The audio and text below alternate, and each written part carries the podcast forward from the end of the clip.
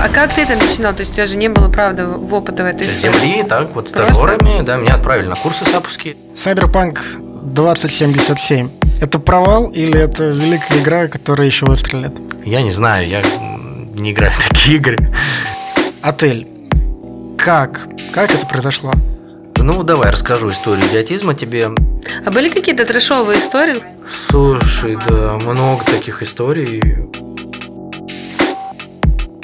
И Вообще в классике мировой э, хостел это Ам, наш подкаст. Собственно, называемся мы «От работы меня полностью». Вот, меня зовут Глеб Кулбасов. Меня зовут Анна Никитина, и, в принципе, пару слов. Это подкаст, который мы записываем про изменение карьеры, про разный карьерный путь. Сегодня у нас очень классный гость, который нам, э, с которым мы сегодня побеседуем про такие направления жизненного пути, как IT-сфера, IT-консалтинг, и неожиданно после этого э, отельная история, и как вообще открыть свой хостел и развиваться в этой сфере. Это Дмитрий. Всем привет, давайте начинать. Всем привет. Дим, мы, естественно, как все-таки приличные люди, ознакомились заранее с твоим опытом работы и вообще опытом карьеры и жизненным какими-то путями, поэтому сразу много вопросов возникло. И как мы, собственно, уже отметили с Глебом, мы поняли, что у тебя вообще изменения такие кардинальные, жизненные, они еще с института начались, когда ты, я так понимаю, после первого курса, пойдя вообще в юристы по наставлению родителей, вдруг решился резко все это сменить и бросить. Вот для меня, наверное, как для человека, выращенного в такой семье, где родители очень важную роль играют, я бы не решилась никогда в жизни, на меня убили бы просто. Вот можешь рассказать вот про это первое твое свое изменение, почему, что вообще было в голове у мальчика 18 лет, и как ты юриспруденцию, в принципе, кинул и пошел в IT? Ну, это не было резко, на самом деле, да. Вот, это скорее такой был конец, э, за- завершение очень долгого-долгого пути. Вот, э, э, действительно, я поступал, ну, изначально учился на юридическом факультете. У меня бабушка очень крупный юрист э, была. Она была там первой, одна из первых женщин, которая занимала пост уровня министерского э, в, одно, в одном из министерств Советского Союза. Ну, то есть, это, главное, юрисконсульт министерства, это, ну, как бы супер очень высокая позиция. Вот, э, не знаю, сколько там крови пролито, и пота и слез, все, при том, что она вообще изначально не москвичка, а при, так, в те времена это была очень такая серьезная история. Э, Вот, и поэтому, в общем, она меня там, добившись, ну, много чего сама, та- та- таскала, в общем, прокачивала меня во всем, в чем считала ну, нужным, возможным, и сколько вот влезало, столько и, и, и, и сувало.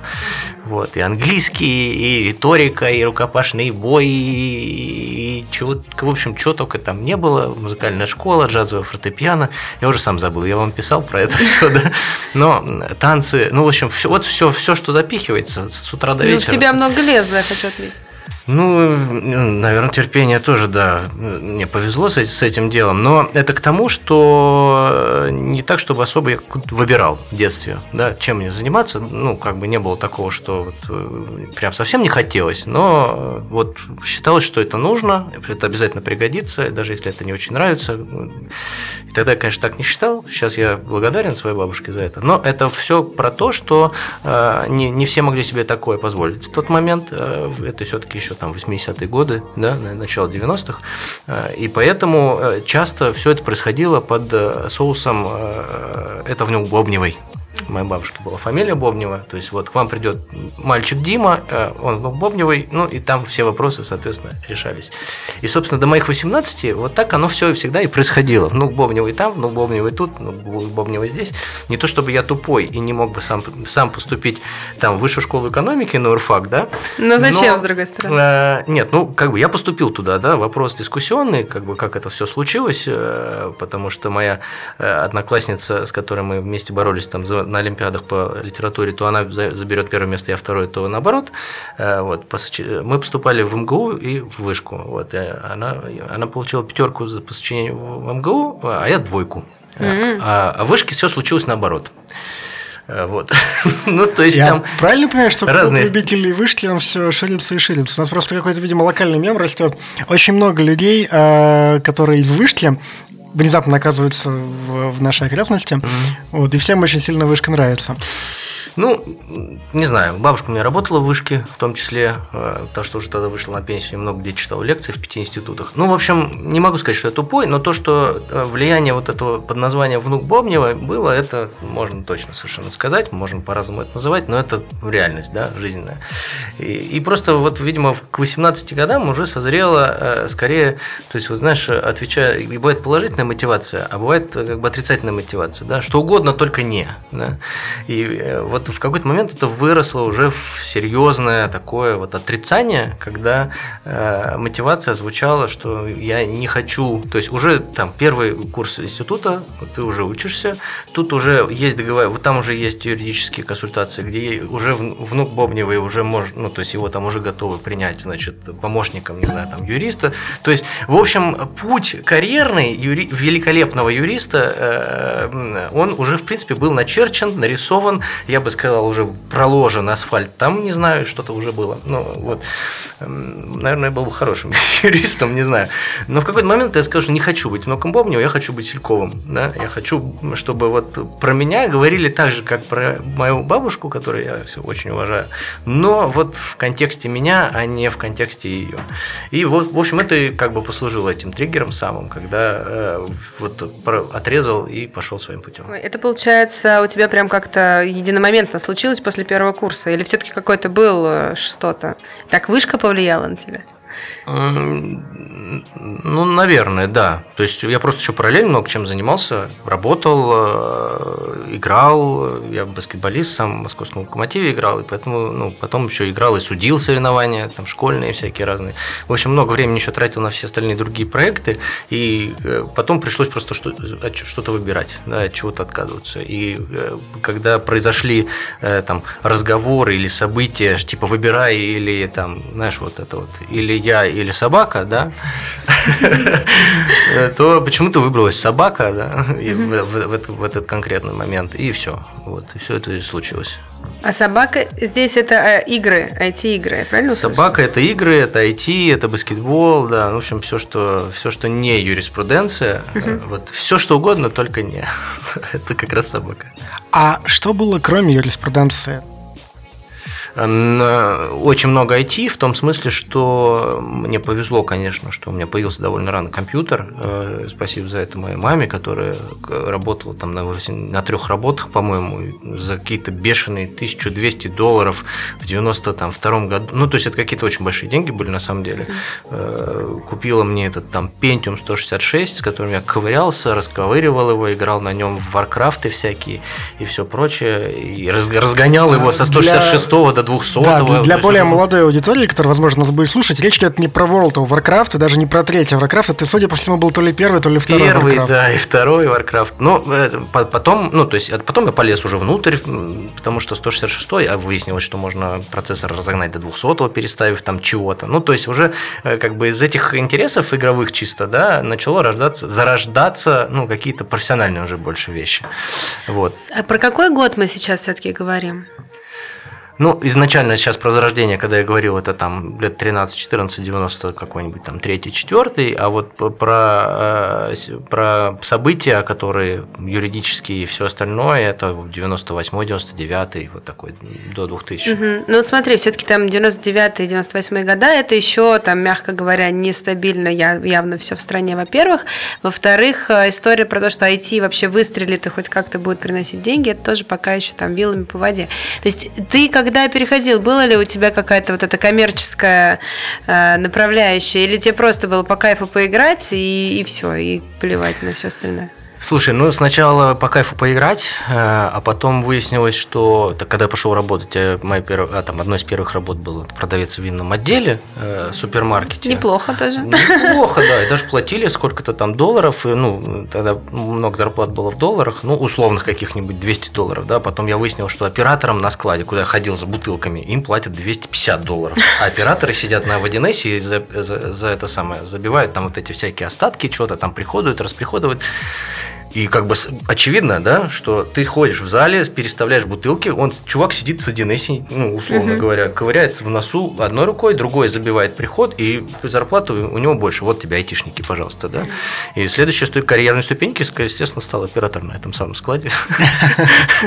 Вот. А потом выяснилось, что 1С – это целая технология, которую можно внедрять. Я пошел работать э, в консалтинговую тогда это еще не называлось компанию, это когда ездишь с дисками, знаешь, вот так вот по всяким разным, и устанавливаешь им обновления, патчи по нашему нынешнему. Да, вот. И потом э, пришла серьезная первая работа в детском мире, а, это часть АФК-системы, тогда они активно расширялись, э, вот эти все филиалы, когда ты, вот в наш, сейчас э, детский мир это полная противоположность тому, что было, потому что тогда был один центральный, а сейчас э, открываешь филиалы, да, а сейчас только филиалы, а центрального не существует, если вы, mm-hmm. если вы э, знаете или нет, но центральный детский мир это не детский да, мир, да, он да. ему не принадлежит, то есть сейчас, сейчас как бы инверсия произошла. А тогда вот я непосредственно открывал первый филиал детского мира в Строгино, когда нужно было поехать, подключить кассу, установить 1С и все такое прочее, то есть все это бурно достаточно росло, я пришел совершенно зеленый, нарисовал себе резюме, в которое никто не поверил, но взяли на работу, с испытательным сроком. Ну, в общем, и там уже серьезные 500 долларов. 500 долларов для 18-летнего парня – это, ну, как бы большие деньги. То есть э, я уже такой, знаешь, все там студенты на первых курсах э, перебиваются там сосиски на, я мог себе позволить девушку в кафе сводить, это круто. А почему ты все зарплаты в долларах, если все-таки меряешь? Слушай, ну тогда было так. Тогда было так, потому что я не могу сейчас назвать рублевый эквивалент этой зарплаты, да. Э, э, ну, долларовый, вот он, оно примерно так и есть. То есть стажерская там какая-нибудь зарплата, да. Ну, тогдашние 500 долларов, наверное, это нынешние, наверное, 1000. 6, по-моему, было рублей за доллар. Да, но это ничего не скажет нашим ну, да, слушателям да. о покупательской способности, да. Э, ну, можно было купить себе, ну, компьютер крутой, да, стоил тысячу, ну, во все времена стоил тысячу. То есть вот 500 это для студента 18 лет это очень круто да. зарплаты. Поэтому я увидел, что большие деньги есть в IT. Ну, вполне. Ну, это своего рода получается такой определитель, что ли, потому что если ты э, рос, ну, грубо говоря, в 90-е, в ранние 90-е, до какого-то времени, не помню до какого, по-моему, до кризиса 98 -го года, все цены, ну, в обиходе, они были в долларах. И, грубо говоря, сколько это стоит в рублях, было неважно, потому что курс постоянно менялся, и как бы, ну, вот рубли никого не интересовали. Потом в какой-то момент, я плохо помню, потому что в это время я был ребенком, но, но меня интересовали компьютеры, и вот эта вся история, и они прям, ну, действительно, все были в баксах. В какой-то момент цены вдруг стали в рублях. Я помню, что когда я выбирал себе телефон, а, я уже в тот момент, это были какие-то ранние двухтысячные, я уже думал, там, 14 тысяч рублей – это много или мало.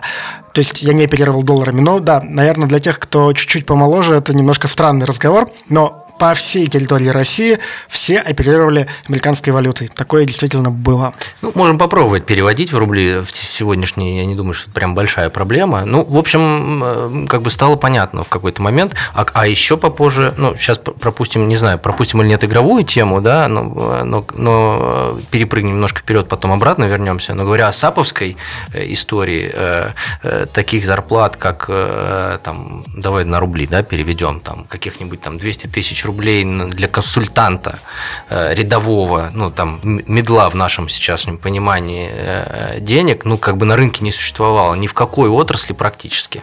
И поэтому э, можно сказать, что, ну, да, в как... некоторые карьерные решения, ну, они за рублем принимались. Тогда еще не было понимания, что неважно, какая карьера, на самом деле, ты одни и те же деньги можешь заработать любой.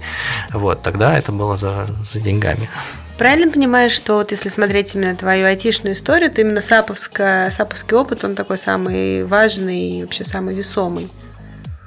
Ух, слушай, я не могу выделить конкретно, потому что очень много всяких движухи происходило. Постоянно я прыгал, э, ну, когда менял карьеры, э, я, ну, так получилось сначала случайно, а потом это уже стало осознанным выбором. Э, такой, я даже не знаю, как это по-английски назвать, вот такой откат, знаешь, ну, ну такой дроп-даун все время у меня происходил. То есть я постоянно, меняя работу, переходил на нее не с повышением, как это у нормальных вообще людей принято, ну, да. а чаще всего с понижением. А зачем? Э, потому, ну, на это было две причины. Во-первых, чаще всего она была связана со сменой э, функции или индустрии, как сейчас говорят.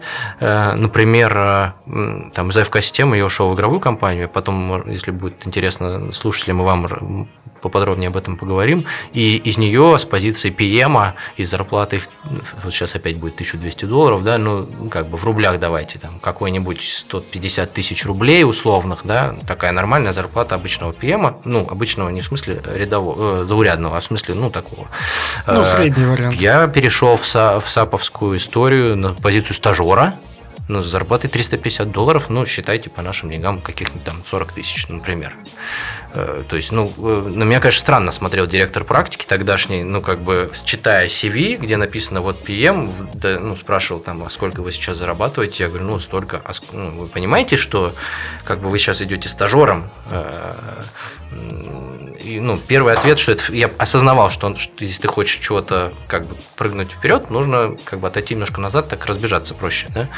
Э, вот. А вторая, что, ну, мой уверенность в том, что если ты что-то уже э, достиг, ты всегда этого достигнешь не, ну, в другом, на другом поприще, она уже тогда, наверное, была высокая, и поэтому я этому директору практики э, так и говорил, что, ну, это я сейчас же пришел стажером, то есть я же буду PM в, конце, ну, в конечном итоге, это будет не так не, не так не скоро, как это обычно происходит. Да? Ну, так и произошло, естественно. Скажи, пожалуйста, а вот тебе самому не страшно было делать такие откаты. Ну, то есть ты же, получается, что-то теряешь, ты привыкаешь к уровню жизни, там, ну, там, не знаю, можешь себе больше позволить. Тут раз, как бы, ну, понятно, что там ты сейчас стажер, потом ты как-то разовьешься, но в моменте ты же теряешь.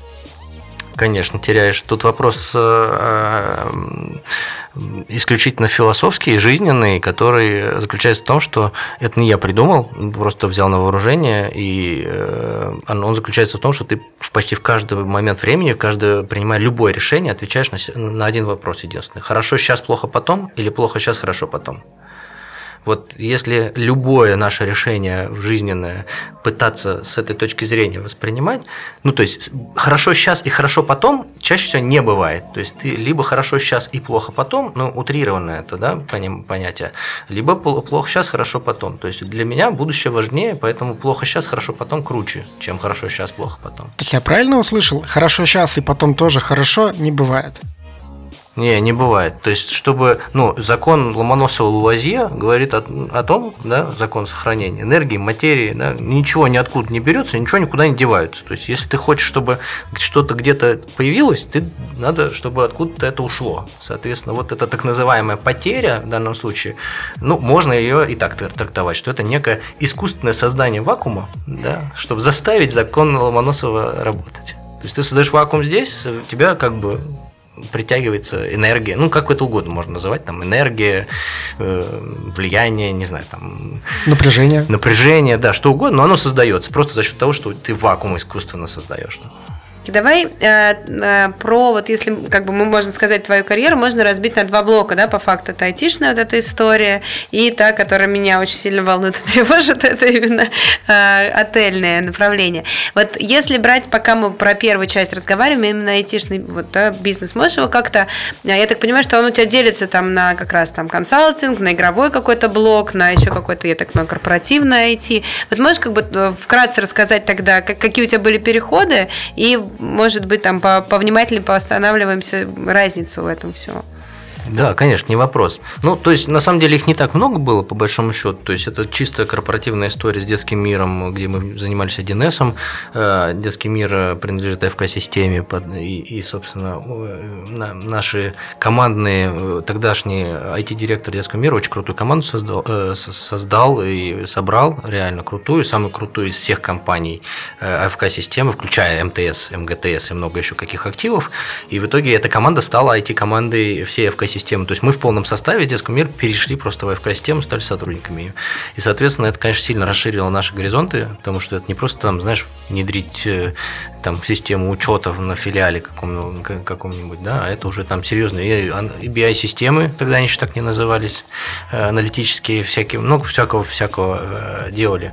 Вот. И просто параллельно так получилось, что выстрелила еще игровая история. Вот я рассказывал, что там просто поклонник большой и, и, и, игр, игровик, или я не знаю, как это назвать, игроман. И, игрун. Игрун, да. Ну, игроман, наверное, будет наиболее правильно с точки зрения аддиктивности э, говорить, потому что я, в принципе, до сих пор играю и про профессиональные э, там. А мы говорим сейчас про компьютерные игры. Я сейчас говорю про, вообще? И, про, и, про, да, про e-sports, про, про компьютерные игры про то, что называется онлайн-игры. И, в, в общем, в какой-то момент наше увлечение онлайн-играми переросло в компанию, э, когда собрались э, несколько совершенно разноплановых людей, э, играющих в одну, в одну игру онлайн, одна из первых браузерных была тогда игр, бойцовский клуб называлась, погуглите. Вы... Так вышло, что я знаю, что это за игра. Ну, наверное, об этом знают все люди примерно нашего возраста. Судя по всему, мы примерно одного возраста. Вот, да, была такая штука. Ну, в общем, я там был верховным паладином э, в этой игре. Это главный модератор называется, так, так, тогда он назывался, типа такой блюститель порядка, знаешь, то есть там несколько десятков тысяч человек, они все сидят в чатах, общаются, кто-то ругается, кто-то матерится, в общем, за всем этим надо следить.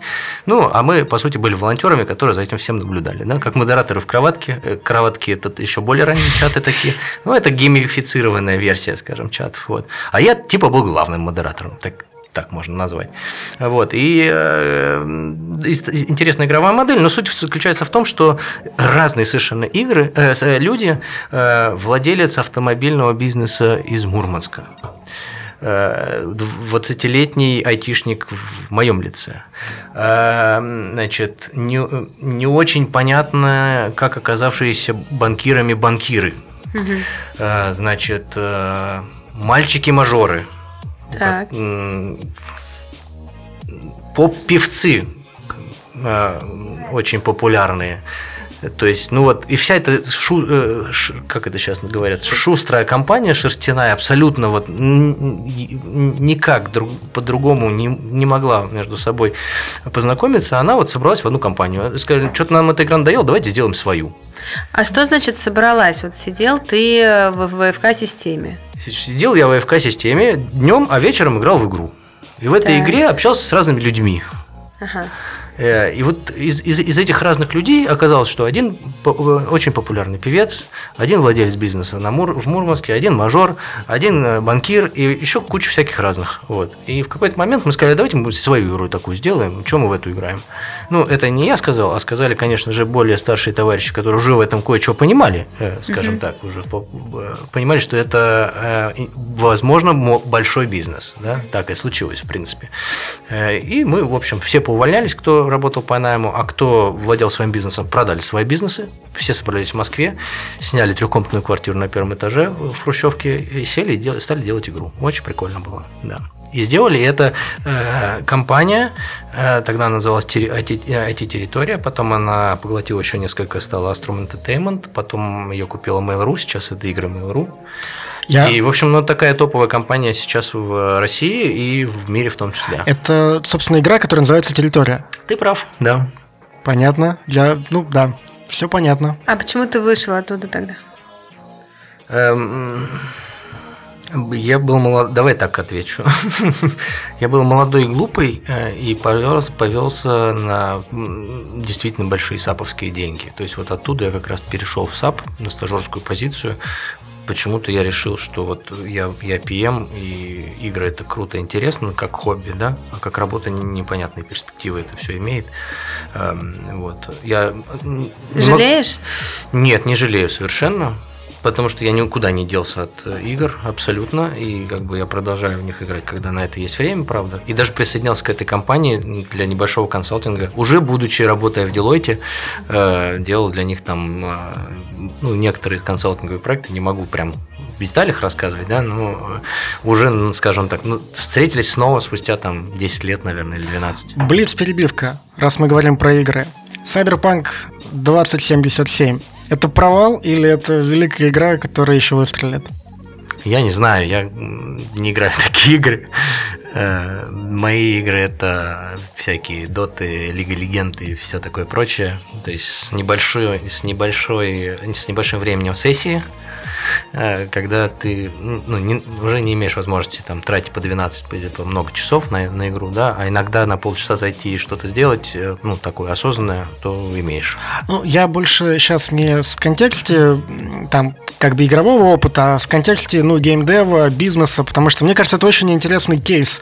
А, то есть, ну, для тех, кто не в теме, как бы компания, разработчик этой игры дала очень большие ожидания, задрали планку, они обещали, что эта штука будет классно работать на старых консолях, новых консолях, все очень долго этого ждали, разработка шла очень долго, наступил час X, и в моменте все это работало крайне плохо, особенно на старых консолях. Огромный хайп, огромный скандал, сейчас непонятно, что будет дальше. Слушай, ну если ты с профессиональной точки зрения задаешь вопрос, не могу себя прям профессионалом геймдев назвать, в конце концов я отработал в геймдеве там три года, чуть меньше, да, угу. ну, с перерывом в 10 лет. То есть два потом 10 лет перерыв, потом еще один. Вот. Ну, что-то могу сказать. Могу сказать следующее, что, э, по крайней мере, на том опыте, который я видел. Неважно, 3 э, игра AAA или, или нет, э, выстреливает все равно 10%. И компании, по крайней мере, в которых я работал игровые, они делают очень просто. Делается прототип, делается MVP, он запускается, туда заливается ну, некоторое количество маркетинговых денег, да, и дальше смотрится, взлетает она или нет. Если да, то, то мы ее дорабатываем. И так делают все, в том числе Blizzard, например, так делал. С Warcraft и с World of Warcraft. И нельзя сказать, что они выходили в суперском совершенно качестве. И, и это я к чему веду, что AAA или не AAA, э, вероятность успеха или провала не сильно отличается отличается на самом деле. То есть тот факт, что эта игра на сколько-то сотен миллионов долларов бюджета, абсолютно не гарантирует, что она лучше будет взлетать, чем инди какая-нибудь. Вот, поэтому в этом смысле, наверное, это не самый как бы best case да, в мире. Но, тем не менее, это не, не, не что-то, ой-ой-ой, такого никогда не было, и вот, и вот опять. Да, это нормальная совершенно история. Скорее, это вопрос ожиданий. Мы еще мы поговорим, наверное, про, про ожидания, да, то есть скорее провалом можно назвать полное несоответствие ожиданий результату. И это провал маркетологов, конечно, а не разработчиков, ни девелоперов, ни программистов, ни геймдизайнеров и никого другого, кроме только маркетологов, которые взяли и задрали эти ожидания до небес. А вы типа теперь девелоперы, давайте э, попробуйте соответствовать. Ну, так не всегда работает. У меня тогда вопрос для тупых который, который сейчас выпал минут на 5 из вашего обсуждения игр. Я вообще не понимала, что происходит. Я вернусь к САПу. PM. Что это такое? Саповский? Да. Э, Саповский PM это очень крутой, серьезный чувак. Потому что... Можно прям с расшифровки и вообще просто, ну, что, что это? Давай что это за как бы шаг назад. Что такое SAP? Угу, давай да, на шаг нет. назад. Что я все-таки не настолько тупа. Да. SAP – это большая крупная enterprise уровня э, система э, класса так называемого ERP, э, Enterprise Resource Planning, которая по сути, э, ну то есть это класс, э, отличающийся от других систем э, своей, прежде всего, интегрированностью. То есть всегда найдется программа для бухгалтерского учета, всегда найдется программа, которая там умеет э, кадры, зарплату считать, да, ну, в общем, на каждую функцию в компании найдется всегда какое-то решение, которое будет классным. Вот. А основное отличие систем класса ERP от, от, от других в их интегрированности. Э, и эта интегрированность, она дает преимущество за счет того, что любая информация в любой точке предприятия, она может быть реиспользована. И это и полноту обеспечивает, это обеспечивает непротиворечивость, если я могу такую терминологию ввести, да, когда у тебя, ну, то есть у тебя люди, занимающиеся продажами, люди, занимающиеся закупками, производством и HR, они на, на одном и том же языке разговаривают и, про одно и то же, а у каждого свое там какое-то королевство, да. Э, это не хорошо, не плохо, да, по-разному бывает, но вот ERP это про то, чтобы всех клей, да, соединить воедино. При этом это не значит, что это лучшее. То есть оно просто ну, ну всеобъемлющее. Да, тяжелое, оно кстати, тяжелое, да. большое, всеобъемлющее, больно, кровь, э, слезы и все такое прочее. Э, вот. Э, про SAP, если более-менее понятно, то да. тогда про эм, это серьезный довольно чувак, просто в силу сложности э, система достаточно сложная, и проекты сложные, и большие проекты очень. То есть по консалтинговым меркам саповский проект ниже миллиона долларов это вообще не проект.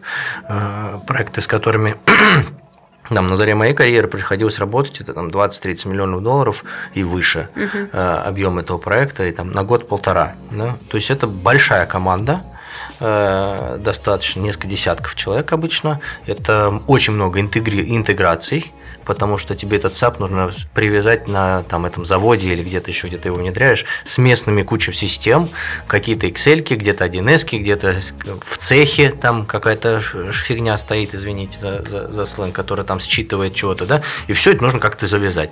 То есть как бешеное количество интеграций. Это железки, э, потому что, чтобы это все крутилось, а слово облако никто и не знал тогда. То есть это где-то надо было сервер какой-то надыбать, э, купить его, для этого нужно посчитать, чтобы он не заткнулся в первый же день эксплуатации. Как считать, никто не знает, включая самого сам SAP, э, SAP ну то есть э, реально, да, в, в в жизни. Потом эти сервера едут, оказывается, из Америки, э, они там как-то растамаживаются. Ну, то есть, это логистика, которой тоже этот PM управляет. А потом это все приезжает в разобранном виде.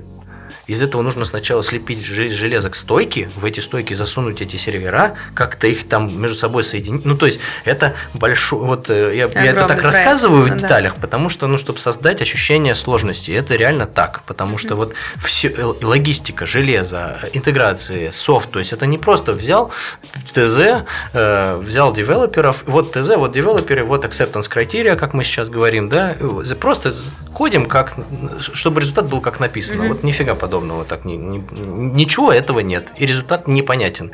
И ожидаемый результат тоже непонятен, кроме как, ребята, мы внедряем SAP. Все. Мгм, класс. Вот. И всем этим, ну, все это стоит там а несколько десятков миллионов долларов, которые заказчик заплатит тебе, ну, либо не заплатит, соответственно, и ты должен это все как-то за год упаковать и запустить. А ты один? Вот, то есть э, один PM запускает, например, на завод? Да, 1 PM. О, это жесть какая. Да, это жесть. Ну, прям ужас. Да, да, это жесть. Ну и то есть вот просто такие были времена, и, и если мы там будем говорить про карьеру, там, мои рекомендации я обязательно расскажу, да, но вот такие были времена э, конкретно тогда, конкретно в САПе, что, ну вот сейчас сложно себе представить, что в каком году я стал пьем, в пятом, шестом, наверное. 25 лет, да? Мгм. Вот человеку 25 лет, у которого там, ну, там, 5 лет какого-нибудь опыта, да, вообще просто айтишного, даже не особо пьемского, вот дать такой проект на реализацию, кто сейчас, э, ну, вообще себе позволит? Ну, вряд ли уже кто-то позволит. Тогда это было возможно, потому что, ну, других вариантов нет. Потому что ты самый опытный из всех. Ну да, там же IT так разве. А, а как ты это начинал? То есть у тебя же не было, правда, в опыта в этой сфере? земли, так, вот стажерами, да, меня отправили на курсы саповские сразу на три недели. Э, Четыре или пять курсов прям вот подряд. И идешь стажером, вот и билет на поезд, вот поехал в Оренбург Энерго внедрять. э. Да. Класс. А сколько ты там продержался? В Оренбурге? Нет, нет, в САПе. Ну, в- конкретно в этой компании я продержался хорошо. Ну, в смысле, это была очень интересная, крутая работа. Три года Мгм. под тог- с тогдашней динамикой, по тем меркам, это достаточно много. То Ну есть да. несколько проектов полного цикла от и до. Ну, это прям с земли. То есть с- стажер, младший консультант, консультант, руководитель группы, ну, то есть тимлит, да, и депьюти, ну, вот, видишь, вот ты меня, из меня сейчас почти на лжи поймал меня, да, депьюти PM, все-таки была такая роль. Э, Связана она была, знаешь, с чем? Что большая интегрированная система, и э, часто выделялось две, две- два больших куска. Это все, что связано с финансами, финансовый управленческий учет, вот эти вся история, и все, что связано с ло- условной логистикой. Мгм. То есть закупки, продажи, производство, э, э, ремонт оборудования. А- Они каждый имели большую свою специфику, и часто логист, он ну, не особо хорошо в финансах, а Логично, финансист да. не особо в производстве, да. И поэтому часто все-таки ну, были какие-то роли, то есть PM условный, это он больше логист, например, и тогда он себе ищет кого-то Мгм. как помощника, да, кто финансист, чтобы иметь опыт, ну, Мгм. или наоборот бывало. А вот вопрос в тему, а, раз уж мы коснулись этого, как ты думаешь, должен ли PM обладать функциональным опытом? Ну, грубо говоря, должен ли он там понимать, как, не знаю, SD там устроено Как внутри? Хороший вопрос ты задаешь, да. Ты знаешь, я считаю, что должен, да. Я считаю, что должен. Э, Понятно, что хороший PM, он как бы есть такое мнение, что он всем может управлять, да. Но тогда вопрос, а в чем будет это управление заключаться? Да? Э, и если же он должен разбираться, то тогда будет вопрос, а, а, а, а когда он этим занимался? И как, там, знаешь, вот этот был хороший специалист, стал плохой начальник, да?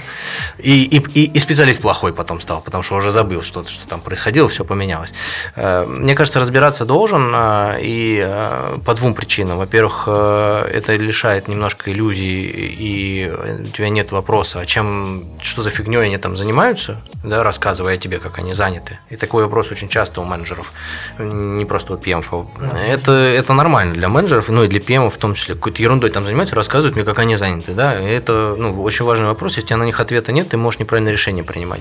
А, это первый момент. А второй, э, это очень важно на high-level. То есть эм, я пример приведу конкретный. Я директор проекта, на э, Каменск-Уральском металлургическом заводе. Есть PM, я выступаю вот как сейчас Head of Delivery, я да, в компании, вот примерно такая же позиция. То есть моя задача это взаимодействовать с э, спонсором проекта, с генеральным директором завода. Я приезжаю э, несколько раз в месяц, э, и мы устраиваем там высокоуровневые совещания. Да? И выступает финансовый директор, который говорит, слушайте, вот все, конечно, круто, у вас тут внедрение, там вот прогресс, но нифига не работает инвентаризация. Чего? Ну, то есть, как бы, это полная, полная фигня. Идите там все переделывайте. И вот тебе представь, все high-level менеджеры, финансовый директор, директор по производству, генеральный. Никто в этой слове ничего не понимает в этом САПе. Слово инвентаризация знакомое, конечно. Но как бы сигнал не очень хороший, что-то там не работает. Да? И вот ты как менеджер, если ты не владеешь определенными деталями, то ну, у тебя достаточно ограниченный э, инструментарий, что с этим делать. Ты можешь сказать, что да все там нормально, вот там доказательство какое-нибудь достать, протокол тестирования, не знаю, там этой инвентаризации, да, либо сказать, что мы обязательно с этим разберемся и оверкоммитнуться, да, что придется идти, что-то там хотелки какие-то делать. Либо э, ты э, говоришь, а в чем заключается проблема, да, она тебе говорит, что вот проблема в том, что чего-то там проводка как-то не делается. Но я логист, я мемщик, да, то есть я монетаризация это мое, я знаю, как это работает. Я открываю ноутбук и говорю, вот смотрите, прям при всех. Вот мы вот заходим в функцию инвентаризации, да, правильно? Сейчас пока все верно? Верно. Вот так вот делаем, правильно? Ну, короче, выясняется, что там как обычно, да, не, не так друг друга поняли или не ту кнопку нажали, э, но когда ты можешь сделать dive настолько глубокий, на э, очень сеньорном уровне, да, ну, то к тебе по-другому ну, совершенно относятся эти сеньорные менеджеры. То есть генеральный директор на это все посмотрел, как бы ничего не сказал, но с тех пор э, мне в следующий раз ноутбук открывать не потребовалось, понимаешь, чтобы что-то говорить, потому что он понимает, что если я говорю, что это так, то значит я готов это ну, обосновать. Вот прямо сейчас сейчас ну, как бы могу открыть еще и показать. То есть, мне кажется, вот это, э, это не значит, что нужно каждый раз так делать, да, тем более не значит, что своей команде нужно так постоянно там делать, лазить к ним э, и как бы, но э, иметь возможность такую, мне кажется, надо. И люди, которые это могут, они, мне кажется, больше ценятся и на рынке, и репутационно, и вообще, да, ну, имеет смысл, да.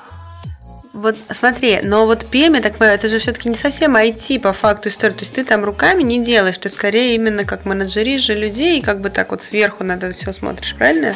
Ну, это Какая от масштаба история? сильно зависит. Это сильно зависит от масштаба, в том смысле, что смотря что ты делаешь, смотря в каком масштабе, ты руками так и так что-то делаешь все равно. То есть вопрос, э, настраиваешь ли ты или там э, конфигурируешь систему, или ты из трех Excel со статусами стадий проекта собираешь презентацию информацию для ну, управляющего ну, комитета, но ты все равно что-то делаешь руками. Ну, как минимум ты... кофе, это, это да, но я имею в виду про то, что это все-таки не совсем такая IT, все чисто. Не совсем к IT, конечно, это отдельная функциональная область управления проектами, которая может быть не про IT, а про строительство, например. Вот, да, да то есть PM это везде. То есть чем оно тебя заманило? То есть все-таки до этого у тебя такая айтишная была история, а PM это оно же... Нет, не-не-не, как раз нет. У меня всегда почти была PM-ская история. Моя история всегда была про людей, про команды и про то, как сделать так, чтобы люди работали без ден... ну, не за деньги. Угу. Вот как раз вот я упоминал про первый опыт в бойцовском клубе свой, и про наше волонтерство с э, верховными вот этими паладинами и главными модераторами. Вот у меня было там больше ста человек модераторов, которые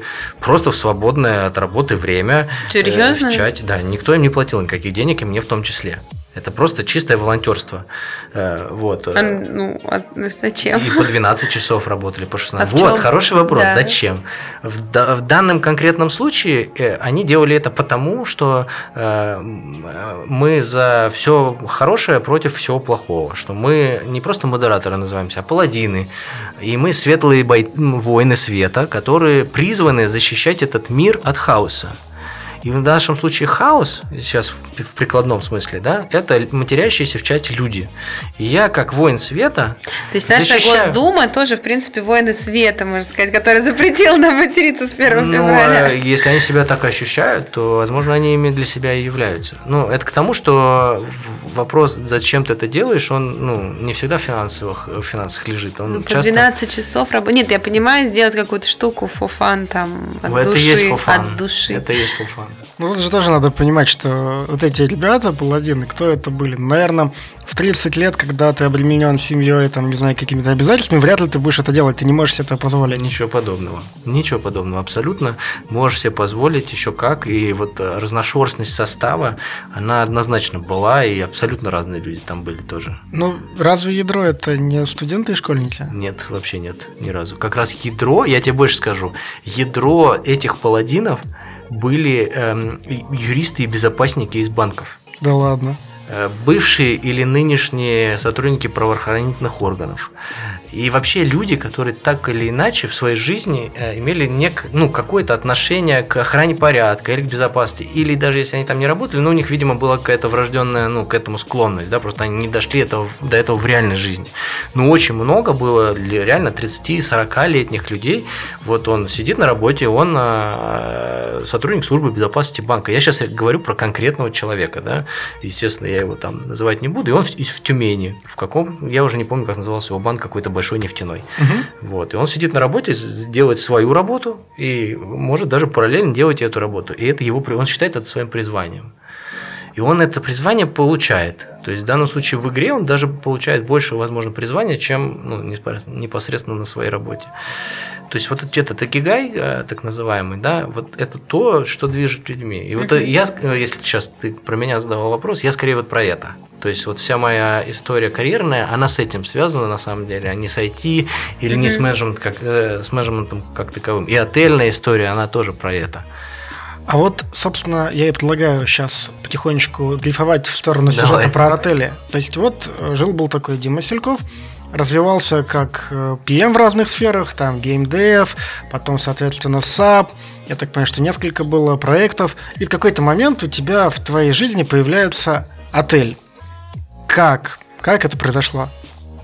Ну, давай расскажу историю идиотизма тебе. Э, Вот представь себе э, год э, 2000, если я правильно помню, 12 Я синьор менеджер э, в компании Deloitte.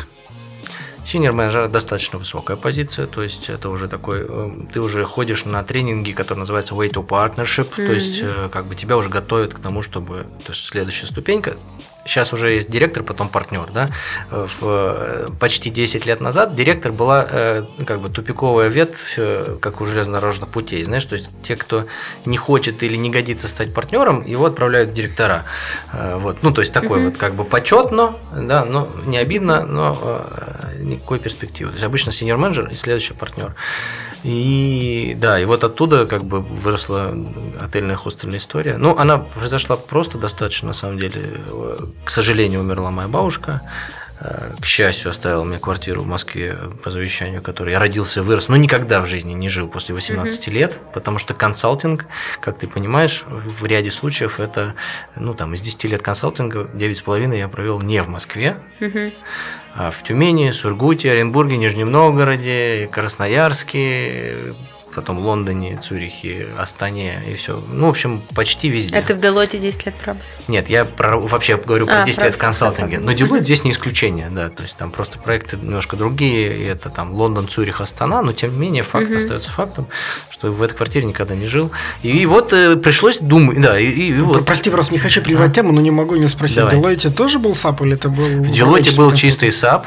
А, да, давай, чтобы вишенку на торте, вот чтобы всю величину идиотизма показать, да.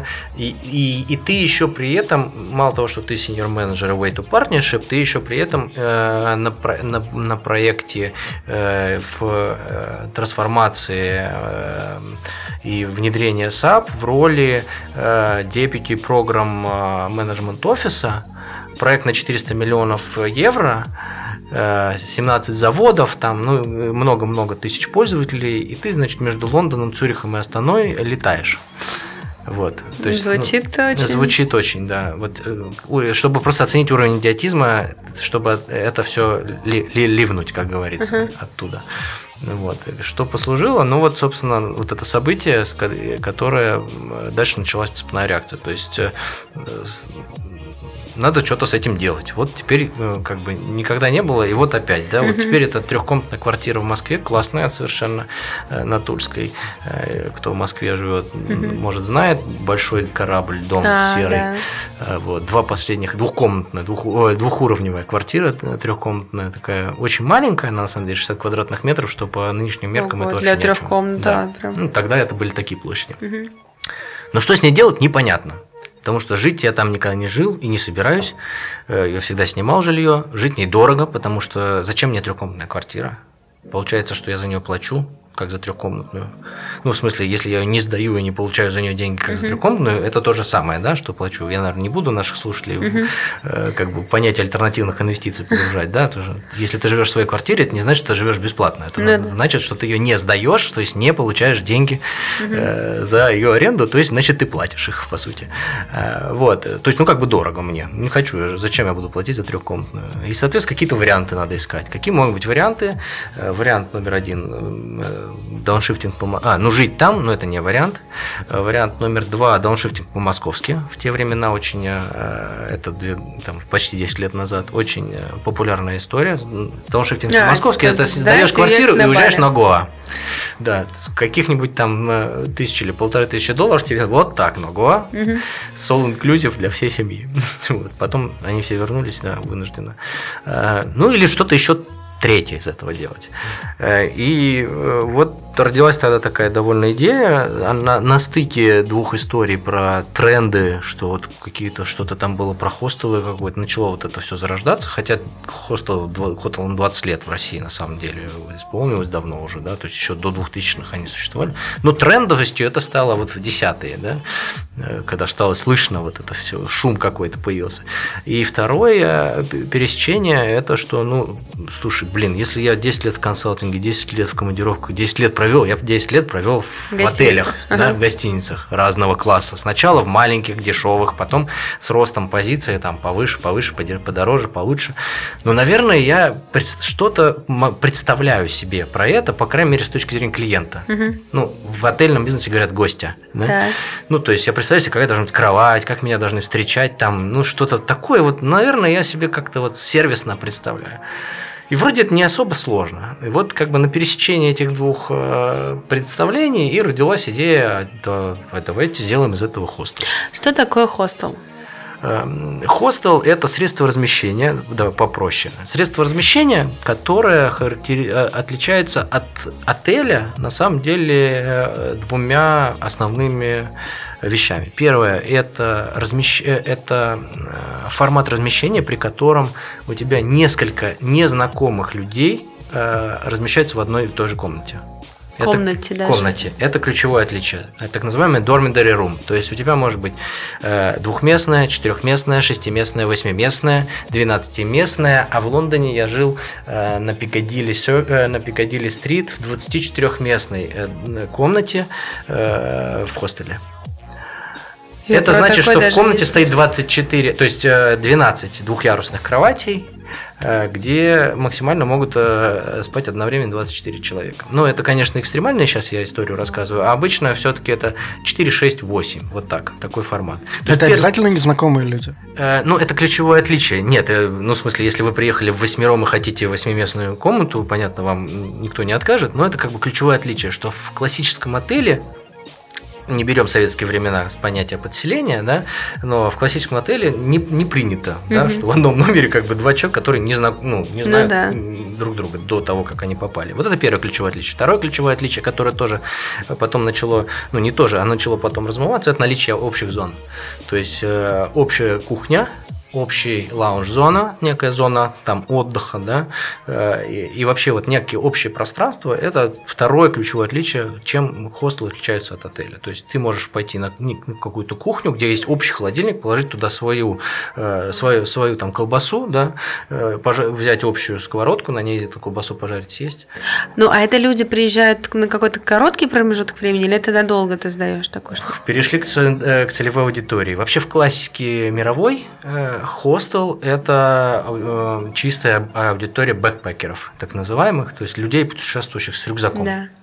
Э, приехал, скинул рюкзак, и это чаще всего действительно кратковременное пребывание. То есть сколько ты будешь находиться там в городе или в стране? Ну, чаще всего это там несколько ну, дней, неделя, типа, да. максимум там неделя, да, не, не, не больше. И вся инфраструктура, она вокруг этого на самом деле. Слушайте, а можно, пока мы дальше не ушли, Давай. мне не дает покоя один вопрос. Давай. То есть смотри, ты работаешь PM или даже круче, ты был deputy программ менеджер, да? Да. То есть это на пару ступенек выше, чем просто PM. Да. А ты работаешь в Deloitte, большая крутая компания. У тебя образовалась трешка в центре Москвы. Ты не хочешь в ней жить по каким-то причинам, сейчас не пойдем туда. Окей, все вроде пока понятно.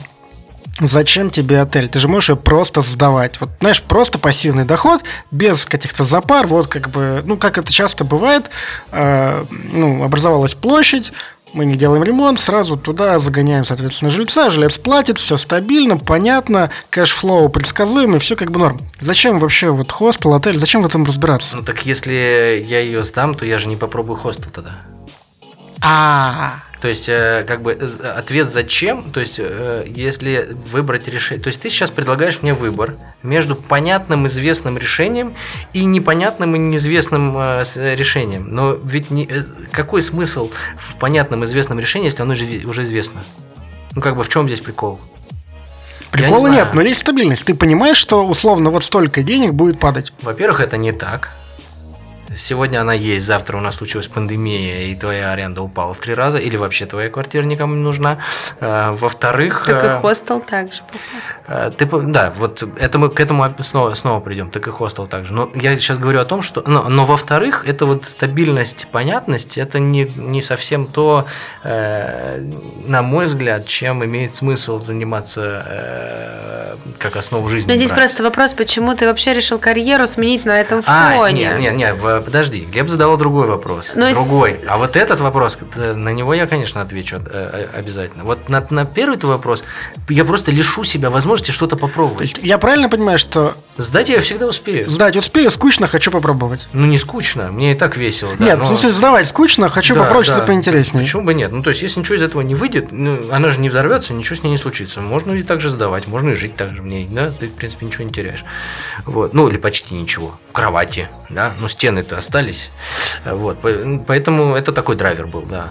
А вот теперь к твоему, второму, к твоему вопросу, а дальше все случилось, ну, то мы это строили, строили, наконец построили, вот. Но ты когда строил, ты уже понимал, что ты бросишь Deloitte? Нет, или абсолютно это... а, нет, конечно. Я, не, ну, я ничего не понимал, не было каких-то конкретных планов. Давайте попробуем. То есть э, рисков никаких, аренду не платим, персоналу зарплат не платим. Наб- набрали кучку друзей, которые там готовы тоже попробовать это, в, в- в- в- в эту всю историю. Ну, по крайней мере, перед там месяц-две недели. Эм, Строили, строили, наконец построили.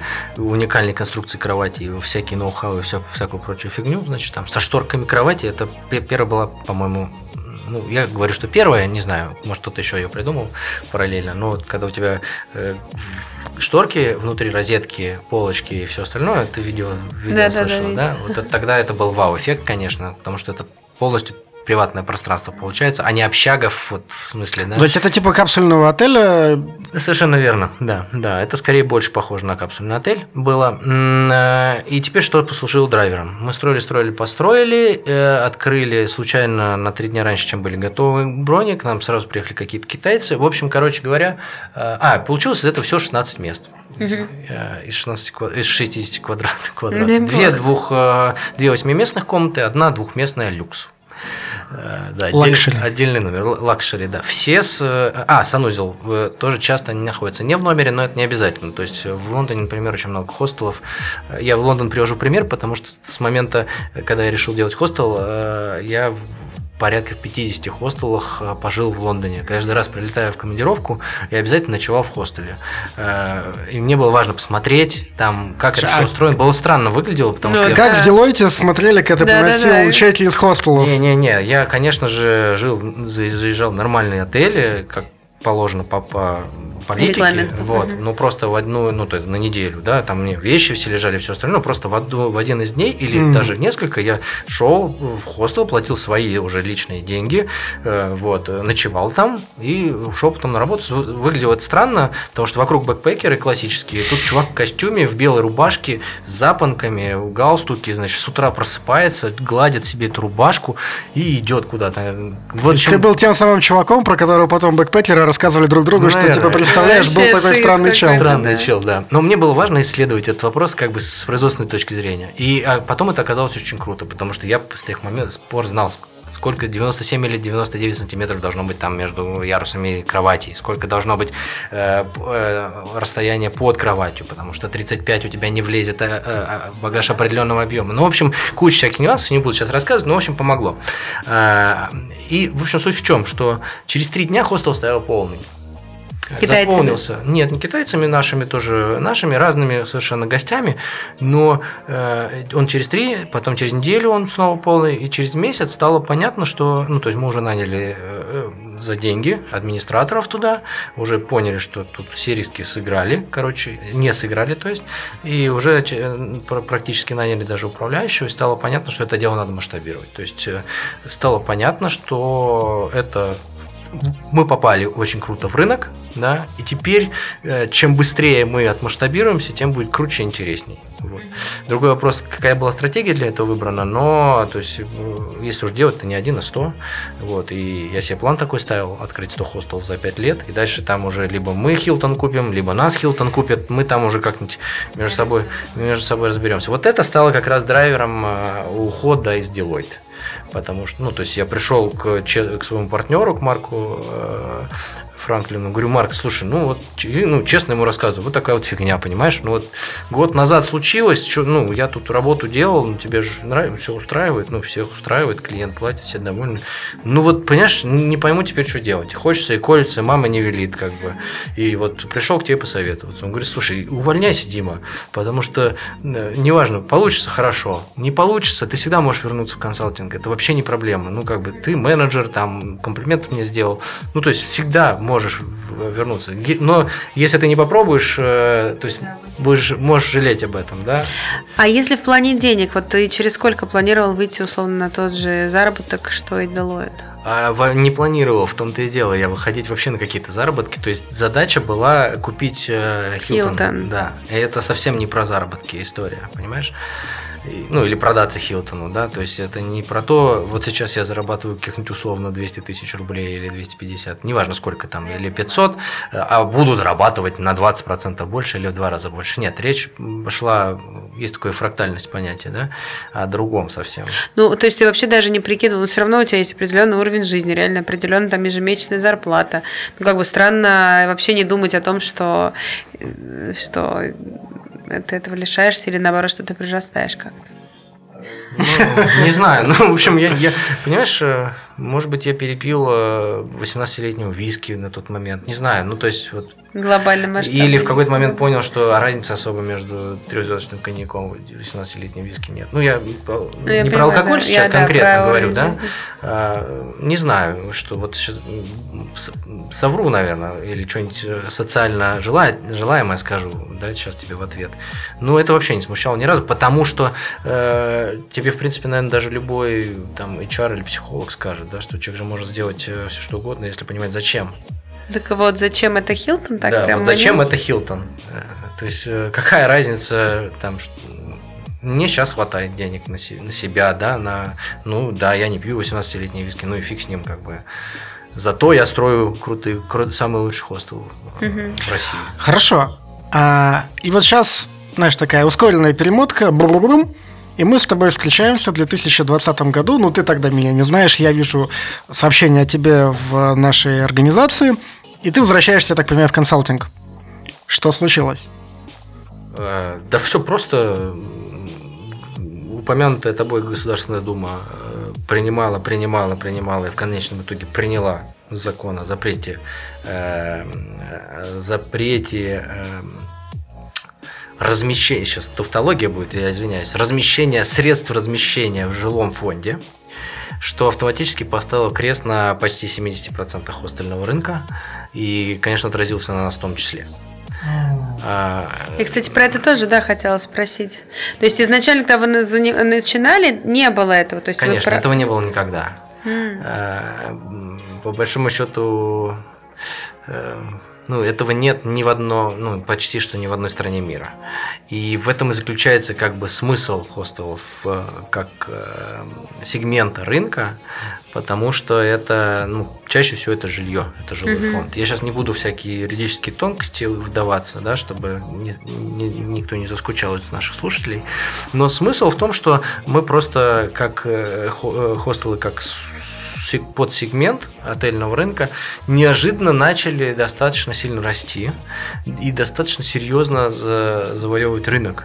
То есть неожиданно выяснилось, особенно с появлением там таких хостелов. Я не говорю, что вот я там взял и задал тренд, да, таких много. То есть я, грубо говоря, там мы были одни из самых крутых в Москве, но вот упомянутый мной до э, нашего начала трансляции Soul Kitchen питерский, да, он лучше в мире. Вот, но вот высокая достаточно была планка и стало появляться много качественных объектов, и у нас стало жить много гостей, которые могут себе позволить жить в трех звездах, mm. но приезжают в хостел по ряду э, уже не финансовых соображений, а больше жизненных и идейных угу. чтобы пообщаться с другими интересными людьми. То есть вот эти co-living, co-working истории, они ну, сдвинули немножко э, спрос рынка. И трешки, и четверки, ну, отели классические, они это на себе очень серьезно почувствовали. Я сейчас не говорю про теорию заговора, конечно, не, не обвиняю впрямую э, коллег, но очевидно, что ну, всегда происходят определенные лоббистские движения, и ну, ста, нас стали перекатывать э, и перекат, перекатили, конечно. Ну, я-то, у меня такой вопрос возник, исходя из того, что я помню, что несколько лет назад был какой-то большой репортаж про то, что вот как раз тоже про хостелы, что были какие-то типа квартиры, где там тоже жило по 20 человек именно гастарбайтеров в каких-то там ужасно невыносимых условиях, там с тараканами, клопами, и что потом эти гастарбайтеры типа эту заразу заходили, разносили, значит, по всем остальным. А, из этого у меня вопрос. Были ли у вас какие-то санэпидем нормы, ну, условно, по которым вы должны были работать? Или изначально, когда вы стартовали, не было вообще ничего, что хочешь, то и типа твори, сколько кровати хочешь, столько и ставь? А, мы сами себе писали нормы, это правда. Никаких uh-huh. норм в, это, в, в этом смысле не было. И первые, э, ну и ГОСТ а, по хостелам, и потом, который это стало уже включено в э, систему классификации без звезд, которая сейчас называется, а там 4 квадратных метра на, одно, на, на одну кровать, и сколько нужно туалетов на... Ну, сколько мест на один туалет, то есть да, не больше 12, на 12 мест а, одна душ... один туалет на 15, одна душевая. Вот это писали мы для себя, чтобы себя же оградить от э, вот, тех самых ночлежек. Э, тогда этого действительно всего э, не было. Но на самом деле вот эта логика как раз и использовалась законодателем, что вот видите, здесь ночлежка, тут, значит, гастарбайтеры, все незаконно и антисанитария. И, конечно, мы пытались с этим бороться, я он там даже репостил недавно в Facebook как раз ровно 5 лет назад выступал в Госдуме по этому поводу, были прения по законопроекту. И, конечно, логика под названием, что в одном ресторане отравились, э, кто-то отравился. Э, мы же не принимаем закон о запрете ресторанов, да? Или в ночном клубе «Хромая лошадь» сгорела несколько сотен людей. А почему все остальные клубы до сих пор работают и не принят закон о запрете клубов как таковых, да? Ну, то есть, вот эта логика ведь к этому ведет, понимаешь? То есть, мы говорим, что вот смотрите, видите, вот тот, вот он плохой, давайте все закроем. Ну, так не работает. Э, но такая логика была применена, действительно. Ну а в итоге-то, собственно говоря, что сейчас происходит? Ты полностью отказался от этой идеи или масштабы сдулись? Как это работает сейчас? Ну, я, давай скажем так, я пока поставил это на паузу, в том смысле, что э, пока непонятно, в какую сторону в России будет этот рынок развиваться и двигаться, да, э, то есть у нас было, у всех было три варианта. Первый вариант – это уйти в тень, Второй вариант – это э, надуть успешный успех, секретный секрет успешного успеха и продаться как-нибудь кому-нибудь из тех, Хилтону. кто еще об этом не слышал. Не-не-не, Хилтон это не купит, потому что Хилтон профессионалы, которые понимают, что как бы ребята сейчас э, закроют. Да? Э, Я имею в виду абсолютных Ну да. непрофессионалов. Вот, Глеб, слушай, ты слышал те- тема хостелы там, ну, да, да? 3 миллиона, он твой, да? Вот тебе бумажка, смотри, тут в Excel расписаны какие доходы, и это правда чистая, да, э, и вышли таким образом, да, либо, ну, каким-то образом с этим, э, ну, не то, что бороться, да, ну уж идешь до конца, так иди до, кон- до конца. Вот каждый э, принимал для себя три, один из этих трех вариантов. Какая-то доля рынка осталась в, тенё, в тенечке поработать, какая-то стала отелями, на самом деле. А как они пере- переоборудовались? Ну вот, э, реинвестировались, переезжали в нежилые помещения. А, в этом плане Ну, это уже совсем другая Ага. история, да, это совсем другая Вот если вот я сейчас посмотрю вот это видео, да, вот ты сейчас рассказываешь классно все, я могу приехать к тебе вот на Тульскую в этот хостел пожить там или все Тульский уже? хостел не существует, он закрыт. Э, Я продал его как квартиру, даже не как бизнес. Э, И это ещ- еще было до, так скажем, вот этого наката. Я купил на него четыре, если не ошибаюсь, других хостелов, два в Воронеже, два в Москве. Один в Москве мне достался еще за один рубль, потому что он э, был банкротом. Там вообще тоже интересные могут быть истории по этому поводу. Э, Но, тем не менее, ну, то есть, я вышел из этого бизнеса с- на данный момент э, всеми тремя путями. То М. есть, было и закрытие, было и выход, была и продажа. В Ростове-на-Дону до сих пор существует, да, хостел Ростов-на-Дону, туда можешь приехать действительно. И- Ну, э, да, бренд э, остался мой, да. Э, Ну, как бы не я сейчас владелец этого здания и, соответственно, бизнеса. А как ты там, это какое-то нежилое помещение? Или Это нежилое помещение, да, это большой хостел, 5 этажей, Мгм. 400 квадратов, Ого. 65 мест. Ну, то есть я размахивался уже на нормальном масштабе. То есть это не, были не только... И там та же квартиры. философия. Вот- Абсолютно та же философия. Философия Макдональдс, философия одинакового сервиса. э, Она, да, вот это, это была основой наш, на- на- нашей экспансии, скажем так. А какой-нибудь Airbnb, он ваш скорее партнер или конкурент? Он, эм, нет, он не наш не партнер, не конкурент. У нас разные целевые аудитории, потому что Airbnb он конкурент отелю как раз скорее, чем чем хостелу, потому что э, он ближе по формату размещения. Все-таки это отдельно отдельное жилье. Он конкурент бабушкам на вокзале. Вот бабушкам на вокзале, которые сдают квартир посуточно, он конкурент. Но ведь при этом я просто хотела спросить, вот именно можно про хостел, как бы, как вы вообще рекламируетесь, как вы продвигаетесь, как про вас вообще узнать-то можно? Да, все просто. Ну, это от формата, конечно, сильно зависит. Я сейчас говорю про такие high-end да, форматы, э, не про ночлежки. Ночлежки все просто. Распечатал объявление, наклеил на столб, э, да, называется хостел 200 рублей за ночь. Вот отрываешь э, бумажку и ну, на столбе у, у вокзала. А китайцы как тебя нашли при этом? А вот китайцы по-другому ищут. Э, Тут уже у тебя м, истории две. Э, Одна это агрегаторы всякие. Э, то есть площадки, которые агрегируют все объекты. Booking.com, Hostel World, э, Островок, э, TripAdvisor сейчас тоже как бы пошел Мгм. в эту всю историю. Но все, кто вот э, агрегирует э, данные об объектах. Ну и есть еще собственные каналы продвижения, то есть свой собственный сайт ты тоже можешь использовать, контекстную рекламу и все, все такое прочее. Соцсети, инстаграмы. А были какие-то трешовые истории, ну, когда, не знаю, заехала команда, не знаю, идиотов, разгромила все кровати, или какие-то там наркоманы да, устроили? много таких историй. У нас в каждом объекте, в каждом хостеле, а их на пике было 7. Такие истории случались несколько раз в год. М, Расскажи. А, На второй день открытия в Ростове приехал, а, приехал, приехали фан- фанаты. Мгм.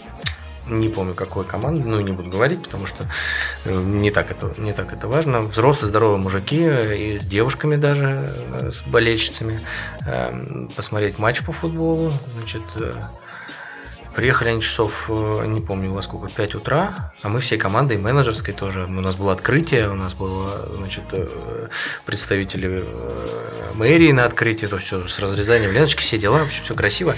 Вот, и, значит, эти приехали, что-то в 6 утра они приехали, в 8 они уже все напились. Ну, полностью правильно. Я не знаю, во сколько там был футбол, наверное, в 7 или во сколько он обычно бывает там, э, да, в, ре, ну, в, ре, в реале. Видимо, у них была задача напиться, чтобы проспаться к матчу. Вот.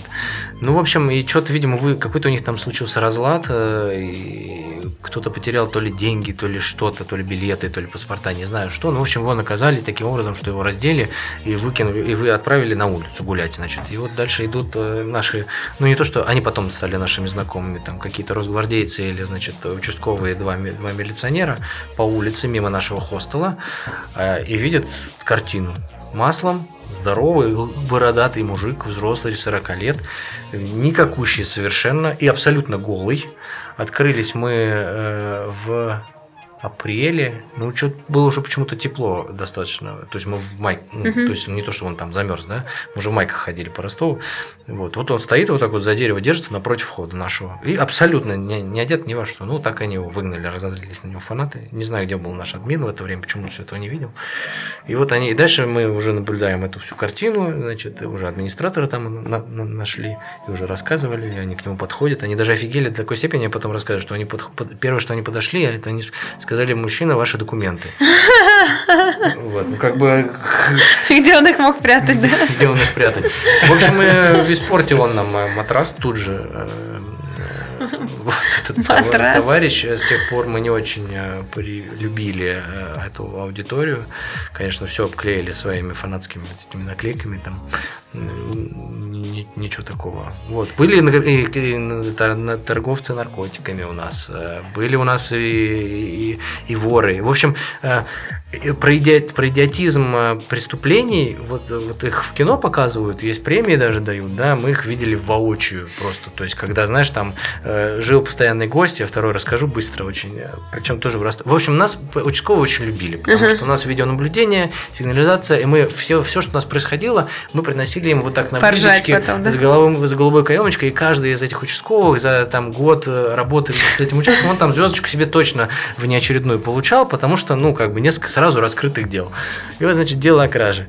Э, У гостя постоянно он там зашторил шторки у себя, э, ноутбук свой оставил на э, подоконнике, значит, и что-то там при- заснул, через полчаса проснулся, ноутбука нет, э, начинаем искать, ну, в комнатах, естественно, камеры не ставятся, только в общих зонах, да, в коридорах, там, на кухне и так далее, Э, вот, зовем нашего уважаемого участкового, начинаем выяснять, ну, только один человек заходил, выходил с каким-то пакетом черным, ну, то есть не видно, ноутбук, не ноутбук, выяснили, что это человек там, э, кто он, а, а наш хостел, значит, находится, ну, участковый говорит, ребят, ну, это как бы висяк, не докажешь, да, с пакетом вышел, ну, там, ноутбука не видно, он скажет, что это не я, уже этот ноутбук продан уже Мгм. давно, там, время прошло два часа, это значит, он уже там где-то на барахолке, уже там треть- через третьи руки, все, ушел, и как бы даже, ну, если хотите, то есть, ну, от гость видео, у нас скан паспорта, все, любые, все гости регистрируются, естественно, да, э, сканируются паспорта, ты подписываешь соглашение об обработке персональных данных, Э, и, значит, история следующая, наш хостел нахо- находится на улице Соколова, дом 43, у чувака, э, чувак местный, потом выяснилось, что он поссорился там то ли с девушкой, то ли с кем-то, поэтому пришел ночевать на одну ночь к нам, Э, улица Соколова, дом 52. То есть вот так напротив, по диагонали, грубо говоря, да. Э, Участковый говорит, ну, не знаю, могу, конечно, сходить, но ни чувака, ни ноутбука, ничего там, естественно, нет. Ну, ладно уже, давайте схожу. Ну, в общем, приходит, чувак сидит дома, играет в этот ноутбук. Ну, вот, э, как бы, дали ему условный срок, э, уже, уже и гость постоянный так проникся этим идиотизмом ситуации, говорит, ну, жалко парня, молодой парень сейчас получит несколько лет заключения, просто так вот, ни за что, да. Э, И вот таких случаев э, было у нас несколько в, год, и, конечно, они, вот каждый, почти каждый из них это и смех, и грех. Вот Меня вот вопрос. Как человек, который столько лет работал в консалтинге с белыми рубашечками, вообще люксовым каким-то, да, брендами и так далее, вот решил потом все-таки связаться реально с ну, там, маргинальными элементами какими-то. То есть это же огромный контраст. И у тебя получается, ну, понятно, что у тебя есть твоя своя команда, но это условно твои друзья, да. То есть это совершенно другой уровень э, клиентов, коммуникации и всего. Вот нет у тебя какого-то при этом э, раздвоения личности, что ли, да? Нету, рынку, и в том числе в этом тоже заключалась задача, э, и наше позиционирование, и очень хотелось доказать. Я вообще много, ну, много про доказать, да, э, как бы у меня вообще как бы один из девизов это сделать то, что и другие считают невозможным. Очень хотелось доказать, что ты можешь в эконом-сегменте делать сервис хилтоновский. И это не только кровати и матрасы и белье хилтоновское, хотя именно такое белье я покупал. Именно вот такой страйп сатин, э, белый, в полосочку, вот, вот такое белье у нас было в хостеле. Но суть не в этом, сервис главное. И можно пятизвездочный сервис делать везде, где угодно, и в хостеле в том числе. В этом тоже заключалась задача. Сделать премиальный сервис в хостеле. И как бы мы эту задачу успешно Это решаем. сервис, но люди-то все равно приходят, там наркоманы, Разные люди приходят, но э, в отеле пятизвездочные тоже разные люди приходят. И вопрос только того, как ты это спозиционируешь позиционируешь, чтобы таких было меньше у тебя в отеле. Можно сделать такой пятизвездочный отель, что у тебя там будут одни, одни такие маргинальные личности. Просто они не будут деньги, да, но это не значит, что они не будут творить дичь, скажем так. Ну, это я крутое виду, что... место. Там можно будет снимать отличные ролики. Так таких мест много в Москве, например, пожалуйста. Ну, то есть правильно ли я тебя услышала, что ты, условно, твоя миссия была привлечь таких клиентов, чтобы они были примерно по уровню, как твои клиенты Deloitte, да, чтобы тебе было с ними да, комфортно. Да, да, да, именно так. И, и как бы это удавалось совершенно спокойно делать. Угу. И мы становились на один уровень с отелями, по уровню угу. сервиса именно, да. Вот, так что, ну, и вообще, за что засучить рукава, это здорово приземляет. Ну, то есть, э, вот эта вот белорубашечность, ее надо время от времени с, с других из себя тоже скидывать, потому что ты, ну, начинаешь э, становиться таким вот, э, знаешь, есть термин такой, я забыл, как он называется, ну, в общем, пижо, не пижоном, Снобом. Снобом, да. Снобом. Угу. Вот это вот, ты знаешь, вот это что-то это там Угу, что-то не недостаточно очень. белое, вот это недостаточно сладкое. И прости, и же к, к Глебовскому вопросу, то есть ты вернулся в консалтинг ровно потому, что сейчас непонятные времена и начало все трясти. Ну, да, то есть кардинально тектонический сдвиг произошел угу. в этой отрасли. И как бы что там будет дальше, не очень понятно. А, и как бизнес это перестало быть вообще интересным, потому угу. что э, хостел в жилье – это одна история, и, и в финансовом смысле тоже, и в гибкости смысле тоже. Угу. Да. Если ты говоришь про отель, то это, ну, э, да, построй здание за 100 миллионов рублей и с э, окупаемостью уходящей просто в закат – ну, это вообще совсем Ну, и там санэпидемстанция, наверное, это все а, уже тебя У нас и так та же да? и пожарка, и ФМС, а. и все это тоже в хостелах есть, присутствует, безусловно. Ну, просто это уже совсем другая. Давай. Финальный вопрос. А, я долго думал, на самом деле, какой вопрос задать. И мы сегодня говорили о такой очень а, полярной истории, о том, как у тебя был стремительный взлет карьеры в консалтинге, Потом ты ушел заниматься хостелом, потом наступили вот эти обстоятельства. Вот ты вернулся. И потом мы стали говорить про вот эту тему, про смыть себя вот этот налет белой рубашечки. И мне кажется, это такая очень важная ключевая штука. В общем, вопрос мой следующий. Что бы ты посоветовал тем людям, которые вот нас сейчас слушают, и вот они тоже такие в этой белой рубашечке, может быть, они прямо сейчас строят карьеру в Делойте. Ну, наверное, их не очень много, но, может быть, где-то еще строят карьеру. Вот, вот прямо сейчас условно там тема дверь с э, хостелами сейчас прикрыта, да? А что еще бы ты посоветовал тем, кто хочет попробовать какой-то, ну, такой вот опыт руками, что-то вот вернуться в реальную жизнь из вот этого мира, не знаю, стекла и бетона? Просто сделать что-то и все. Ну, то есть, э, на самом деле, это не так важно э, в смысле материальности, да, то есть не, не обязательно там производство что-то открывать какое-то, да, или там начать что-то выпиливать. Э, это скорее про делание что-то руками, вот. Материальность результата. То есть, вот белорубашечность, она часто про интерпретации. То есть, понимаешь, когда у меня э, есть реальность какая-то, и в этой реальности у меня ноль на счету, а мне завтра платить аренду и зарплату людям, а денег у меня ноль на счету, я не знаю, завтра будут они у меня или нет, то я могу это, конечно, интерпретировать по-разному и говорить, что тренд положительный там, да, и говорить, что там, э, э, ну, еще что-то говорить, но завтра мне нужно все равно сотрудникам заплатить, потому что им нужно детей кормить. И вот это здорово отрезвляет и приземляет. Вот я больше про эту, ну, как бы историю говорю. Ты просто, ну, начни что-то делать, неважно, любой продукт, любой IT-продукт, да, если ты занимаешься внедрением, не знаю, SAP, ну, ты просто начни что-нибудь сделать другое, не из этой отрасли, чтобы не конкурировать. Да? Ну, SAP, не, не SAP внедряй. Ну, просто столкнись с этой реальностью, что нужно что-то там кому-то продать. Да? Нужно, чтобы у тебя это заработало, и это объективно будет работать или, или не будет работать, соответственно. Вот я, наверное, больше, больше про это. Это просто, ну, сделай, и все. Ну, можешь пойти в Макдональдс поработать. Э, это не шутка, а, ну, правда, можешь пойти в отель поработать. Э, ты же, ну, мы часто платим за какие-то ощущения, какие-то впечатления, да, и э, не думаем о том, что мы можем такие же впечатления, даже более крутые, получить вот в таких неожиданных, в принципе, местах, только еще и тебе за это заплатят. Ну да, немного. 250 рублей в час в Макдональдсе, по-моему. Но неважно. Ты как бы получишь уникальный опыт. Не обязательно идти в иммерсивный ресторан. Да? Ты можешь пойти на кухню в Макдональдс, ты же в субботу не работаешь, не работаешь, возьми 4 часовую смены, пожарь э, там бургеры, вот тебе иммерсивный ресторан. Вот я про больше такой опыт говорю. Они там завязали, ну, я не, не говорю, что это отрицает одно, другое, да, но мы как-то больше вот туда давайте завяжем глаза и вот э, там тактильность.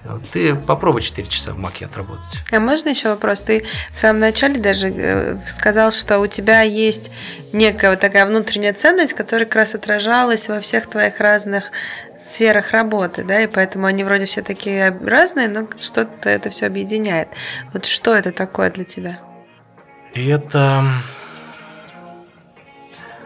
ну, то есть э, я считаю, что мы должны, э, опять же, не я это придумал, да, но вот это такигай, то, ради чего ты встаешь. То есть, во-первых, само по себе ценно, когда ты э, имеешь энергию на то, что ты делаешь. А иметь энергию только тогда, когда тебя это зажигает, да. А зажигает ну, каждого человека свое, но э, ощущение, что ты делаешь что-то большое, значимое, это, ну, частый такой триггер. Многих это зажигает. Uh-huh. Поэтому имеет смысл, э, вот э, как в той истории, не, не кирпичи таскать и э, не строить здание, да, а храм Божий строить, да, это я сейчас не про религию uh-huh. говорю. То есть в каждом деле можно это найти. Вопрос, хочешь ты это найти или нет, но я считаю, что надо, надо это хотеть и надо это находить.